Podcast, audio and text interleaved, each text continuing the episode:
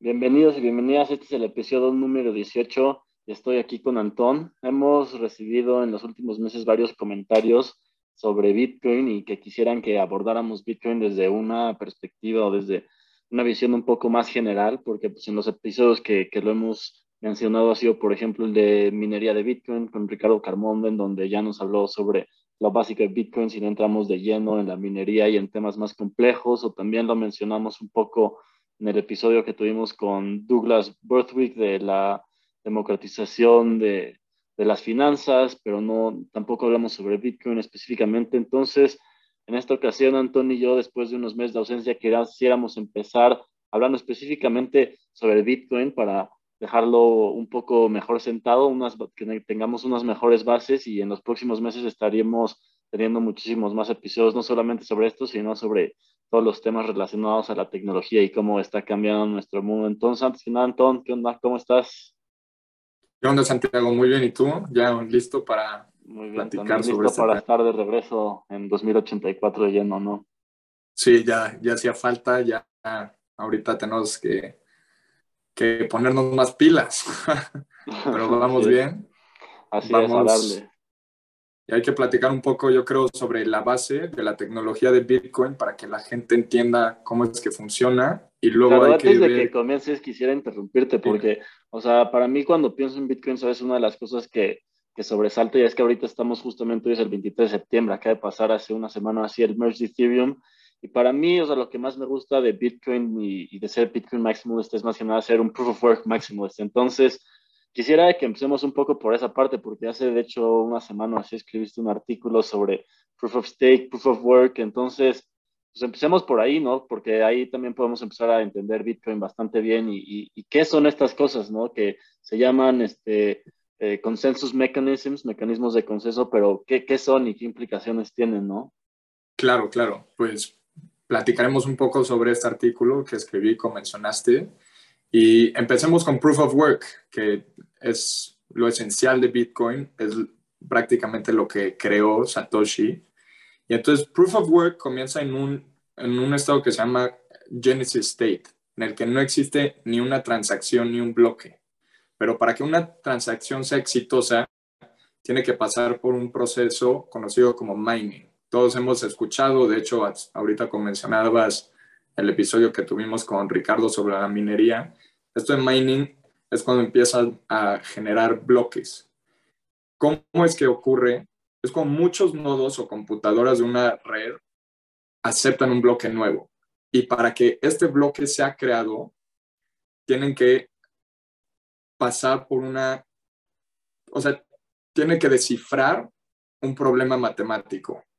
Ya que descifra este problema, este algoritmo, ya es creado y pasa dentro del bloque las transacciones para que la cadena, el blockchain, vaya identificando la historia de las diferentes, diferentes transacciones a través del tiempo.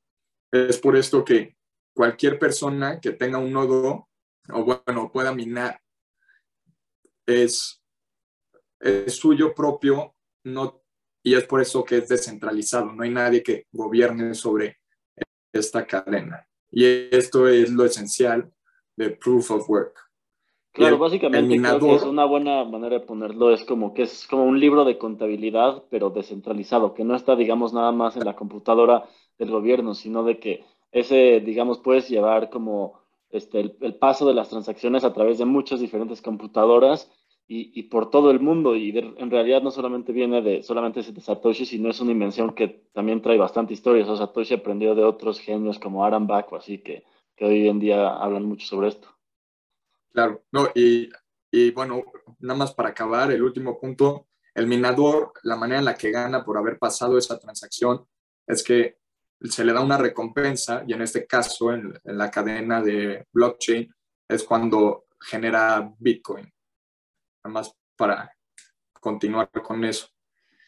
Y esto es lo esencial de por qué es descentralizado. Todo el mundo tiene poder, todo, el mundo tiene un voto, no, nadie lo rige. Es una comunidad en la que existe todo el mundo y todo el mundo está al mismo nivel de los demás. Claro, es como cuando dicen rules, lo llaman un sistema de rules without rulers, o sea, un sistema de, con, que tiene reglas, pero no hay personas que son los que ponen las reglas específicamente, si no se hace como a través de, de toda una comunidad. Y pues sí, como estabas mencionando, esta es, esta es la manera en la que ahorita pues, se están creando los bitcoins, ¿no? Y, sin embargo, pues, o sea, hay muchas otras criptomonedas y no solamente existe el proof of work, sino existe el proof of stake, existe proof of concept, proof of authority, proof of history, proof of location. Hay muchísimos ya diferentes proofs of lo que quieras, ¿no? Que, que se han creado, pero específicamente hay uno que ha hecho mucho ruido y es proof of stake, que es el nuevo mecanismo de consenso al que se ha movido Ethereum, que es la segunda moneda, criptomoneda más grande por, por market cap.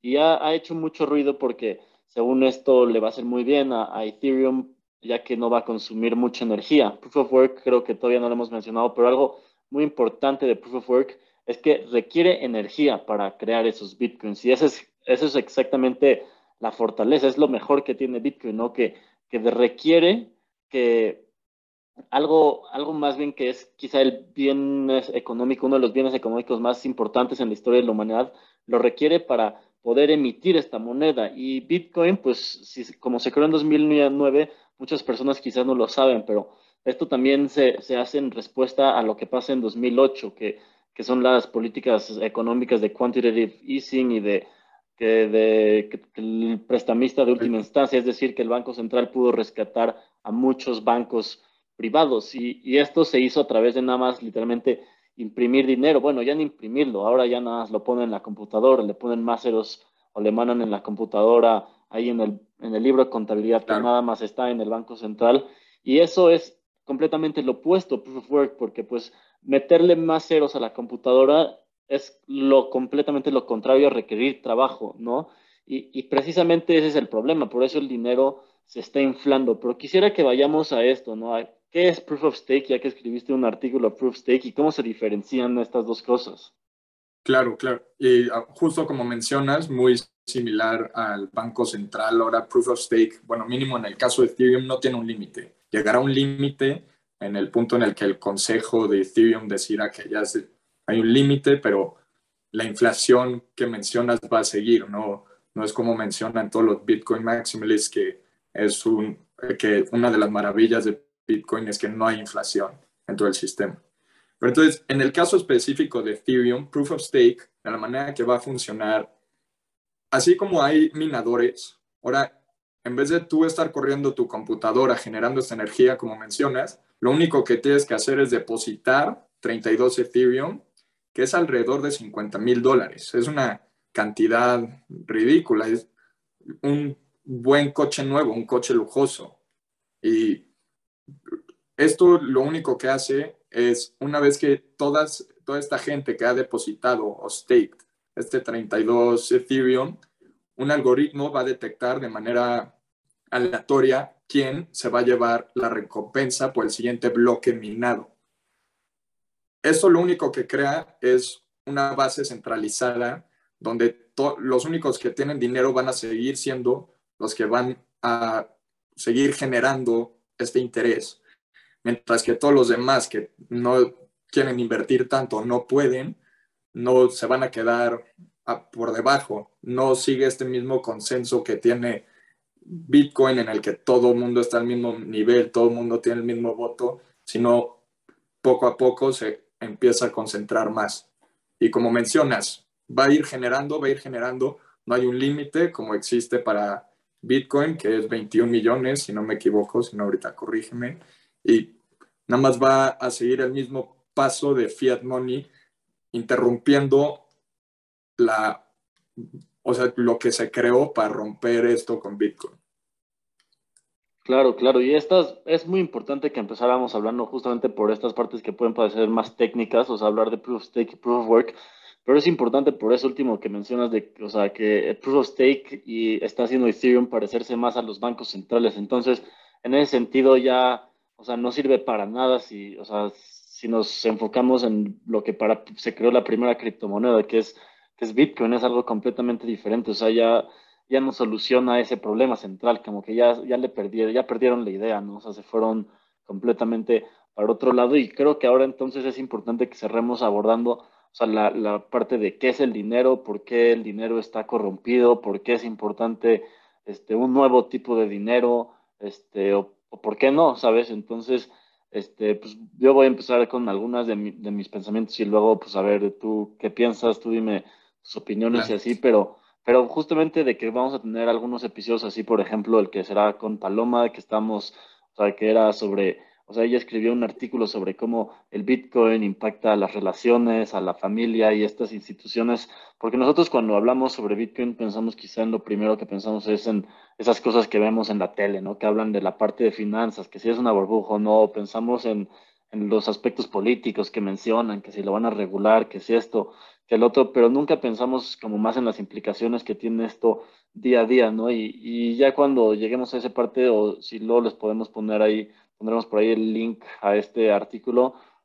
Una parte muy importante de entender y, y es lo que soluciona Proof of Stake, eh, no Proof of Work, perdón, o sea, con este requerimiento de trabajo, es, es un término económico que pues, literalmente a veces hasta se ve en clases de economía, que es de Low Time Preference contra High Time Preference, y lo, lo habla mucho Paloma de la OZ en, en este artículo, y, y, esto se refiere básicamente a un, que un individuo con Low Time Preference es un individuo que le da más valor al consumo en el futuro que al consumo en el presente, cuando por lo contrario, una persona con high time preference es una persona, digamos, consumista que prefiere consumir todo en el presente, nunca ahorra y nunca piensa en el futuro. Y, y a lo que va con esto es que el dinero, como está hoy, que es un dinero pues, keynesiano, dinero inflacionario, ya está justamente hecho para estimular el, o sea, el consumo en el presente. ¿no? no y, y, esto pues lo vemos que se contagia a todo, ¿no? Nuestros políticos, pues siempre nos quejamos de que son cortoplacistas o así, pero pues esto tiene que ver con el dinero.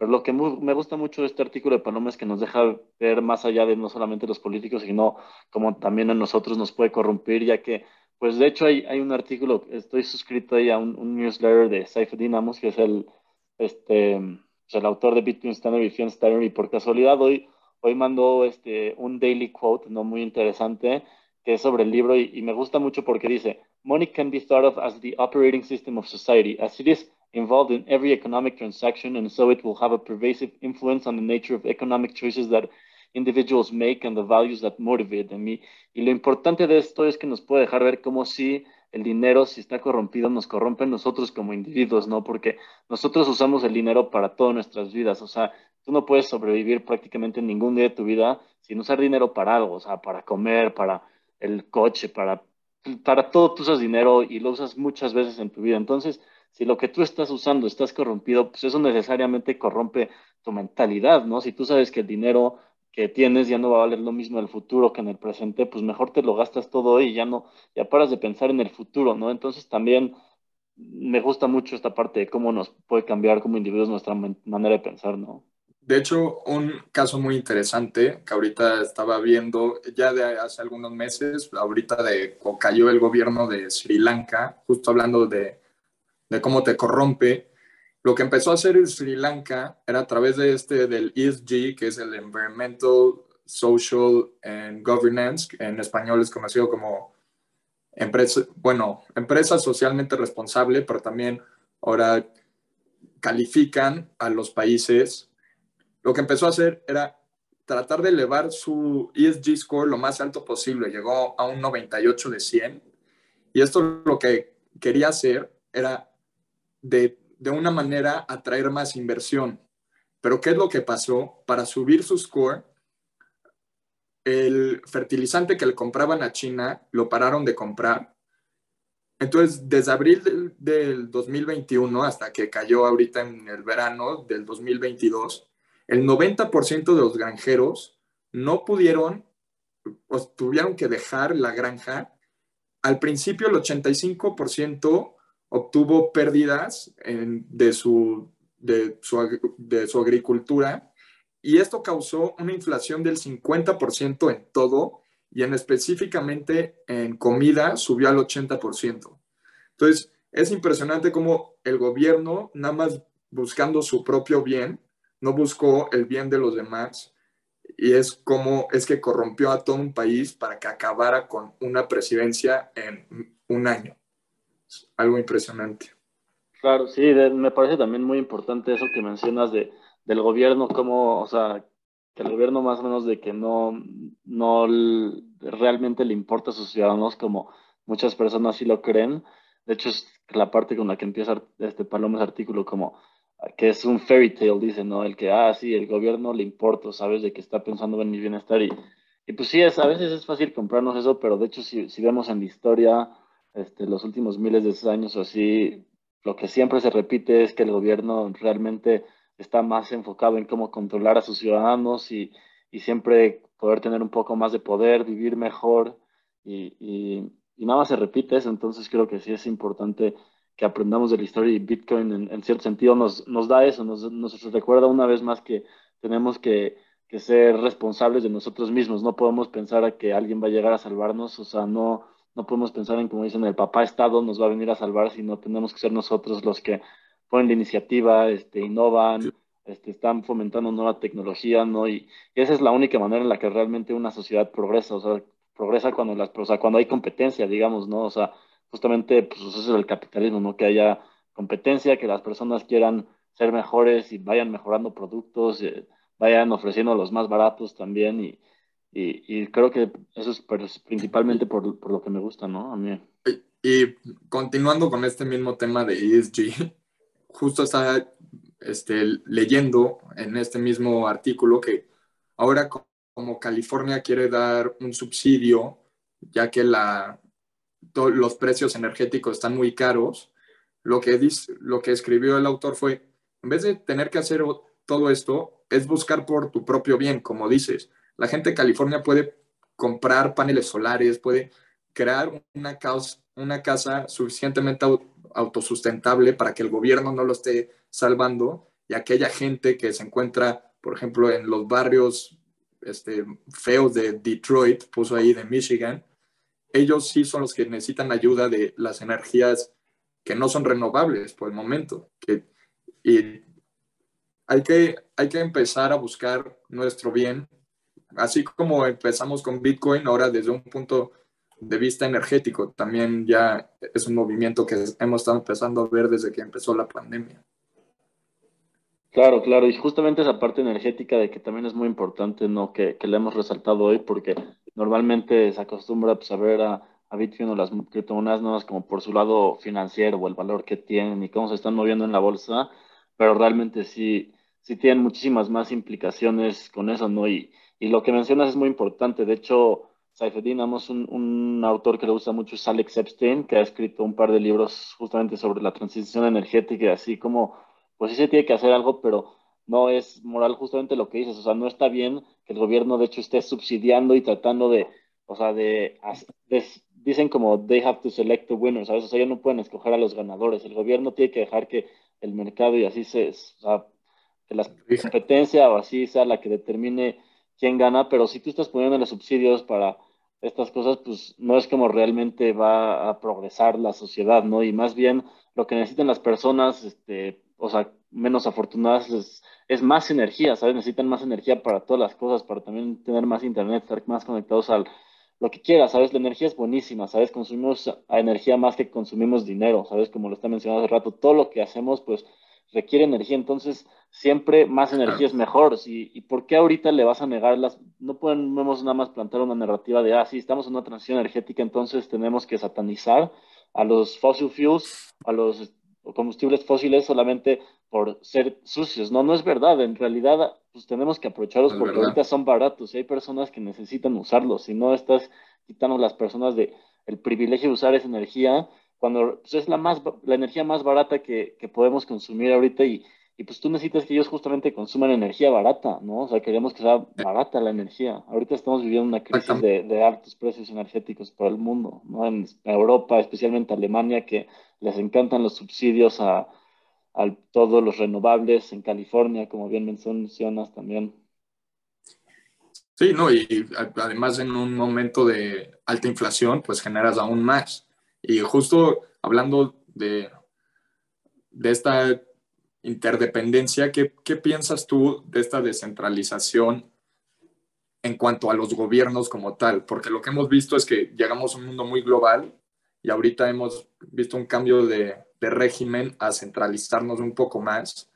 ¿Cómo, ¿cómo ves tú que Bitcoin o cualquier otro punto de vista llegue, o sea, cambie este panorama? Sí, creo que es súper importante el tema que tocas porque ahora, si ya hablamos un poco sobre los cypherpunks que, mencionaba, por ejemplo, Satoshi Nakamoto, Aramba, que son de estas personas que, que tuvieron esta idea de, de, esta innovación en la computación, que es el proof of work, pues también hay otro cypherpunk muy notable, que es Edward Snowden y Julian Assange, ¿no? Y ellos están en otra área completamente diferente, ¿no? Y están eh, de hecho, nuestro último episodio que tuvimos en este, en este podcast fue Privacidad es Poder con Giovanni, ¿no? Y estamos hablando sobre esa parte, sobre cómo está mal la centralización de, la información, que, o sea, no hay muchas personas que dicen que no, eh, information is the new o sea, que la información es el nuevo petróleo y los datos, ¿no? Porque, pues, o sea, la, la nueva economía digital está prácticamente basado en eso y eso es lo que más vale. Entonces, pues, claro que está mal este, la, o sea, la centralización de de, la vida en general, ¿no? Y un poco para eso va Bitcoin, ¿no? Nos está diciendo justamente, no confíes tanto en el gobierno, ¿no? Como ten tus propios datos, sea un poco más soberano. Hay un libro, de hecho, muy bueno que, se relaciona a todo esto que se llama El individuo soberano, ¿no? Y está muy relacionado no solamente a Bitcoin, sino a, todo esto que está pasando en el mundo cibernético, ¿no? Y, creo que es, muy importante, de hecho, que, o sea, revisar esos casos de, de cyberpunks como Edward Snowden y Julian Assange, ¿no? De hecho, o sea, Eric Snowden pues era un simple empleado de, de, la NSA, que es la National Security Agency en, del gobierno ahí en afuera de Washington, y pues prácticamente él nada más era un chavo ahí que trabajaba muy listo y, y se dio cuenta de todas las cosas que pasan, ¿no? De hecho, llega a criticar al Patriot Act y, y dice cosas muy reveladoras, ¿no? De hecho, creo que es en el, podcast con Joe Brogan en el que habla sobre cómo el gobierno de Estados Unidos ya sabía que 9-11 iba a pasar, ¿no? O sea, y lo pudieron haber prevenido, pero prefirieron no prevenirlo. Y está en unos documentos escritos que él ha liqueado, por eso es el hombre más buscado por el gobierno de Estados Unidos. De hecho, está, creo que está escondido, pues dicen que en Rusia, por ahí nadie sabe realmente, pero,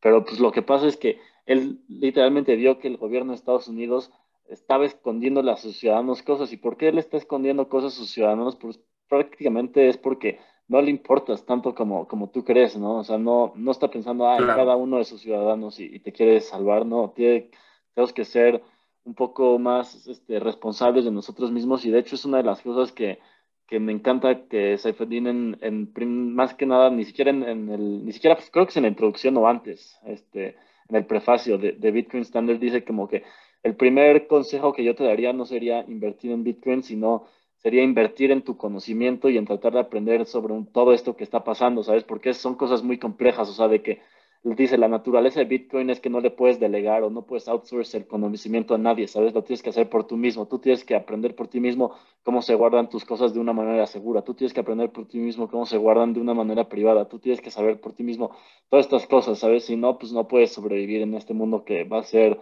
cada vez más digital y más tecnológico. Claro, y es justo de lo que hemos estado hablando, es cómo Bitcoin te, te enseña a ser una persona más independiente fuera de cualquier otra institución que viva cerca de ti o viva en tu vida diaria, ya sea hasta de la universidad, tú puedes estudiar más por tu parte, si no te gusta lo que estás haciendo, pues vas buscando otros lados. Es, nada más una manera de volverte más independiente. Claro, es un cambio, en cambio de paradigma completamente radical en todo, ¿no? O sea, de que sí, me gusta también ese tema que tocas, de que, o sea, y muchos bitcoiners, o sea, hablan sobre eso, de cómo, o sea, ellas son, personas que pues han ganado la vida, no tuvieron la oportunidad de ir a la universidad, cosas así, pero se ganaron la vida de que, pues nada más trabajando fuerte, prácticamente proof of work, pero no de computación, o sea, proof of work en la vida, ¿sabes? De que, y, y sí, eso es una cosa que tocan mucho, de cómo, o sea, no necesariamente todos tienen que ir a la universidad para que les vaya bien en la vida, pero ya que también tocas el tema de las instituciones, pues, o sea, también como, o sea, lo importante es como Bitcoin afecta, quizá a veces nosotros no pensamos de la familia como una institución o, o de la amistad y cosas así como una institución, pero básicamente pues, son las instituciones más fundamentales, son las que componen a, las instituciones grandes que, que, nosotros en las que pensamos como en el gobierno y, y, sus diferentes ramas, todo eso, ¿no? Entonces es importante así justamente el, el impacto que tienen todo en la vida diaria. Pues sí, pues bueno, Santiago, yo creo que la gente, espero que esté contenta con lo que hemos platicado hoy. Ojalá entiendan más este punto de vista diferente de Bitcoin, como mencionaba Santiago, no, no, no es algo nada más financiero, no nada más es ver cómo sube y baja su valor, sino todo lo que está detrás de él y cómo nos cambia hacia el futuro. Así es, pues sí, no sé si las personas queden contentas, pero por lo menos que queden chance que sabiendo un poquito más o con un poco más de curiosidad, si no quedan contentos que nos traigan sus, sus dudas para debatir. Queremos más debates en, justamente también en 2084, entonces sí, seguro que en las próximas conversaciones, este, episodios, entrevistas que tengamos con los siguientes invitados estaremos abordando temas a, pues, parecido a esto y pues sí, con ganas de seguir. Claro, y como dice Santiago, si no, si no están contentas, hasta con más razón que vengan a debatir, aquí podemos debatir para un episodio, estaría muy bueno, muy interesante. Exacto, con más razón. Pues bueno, Antón, quedamos al, al habla. Bye. Nos, nos vemos, nos vemos. bye, bye.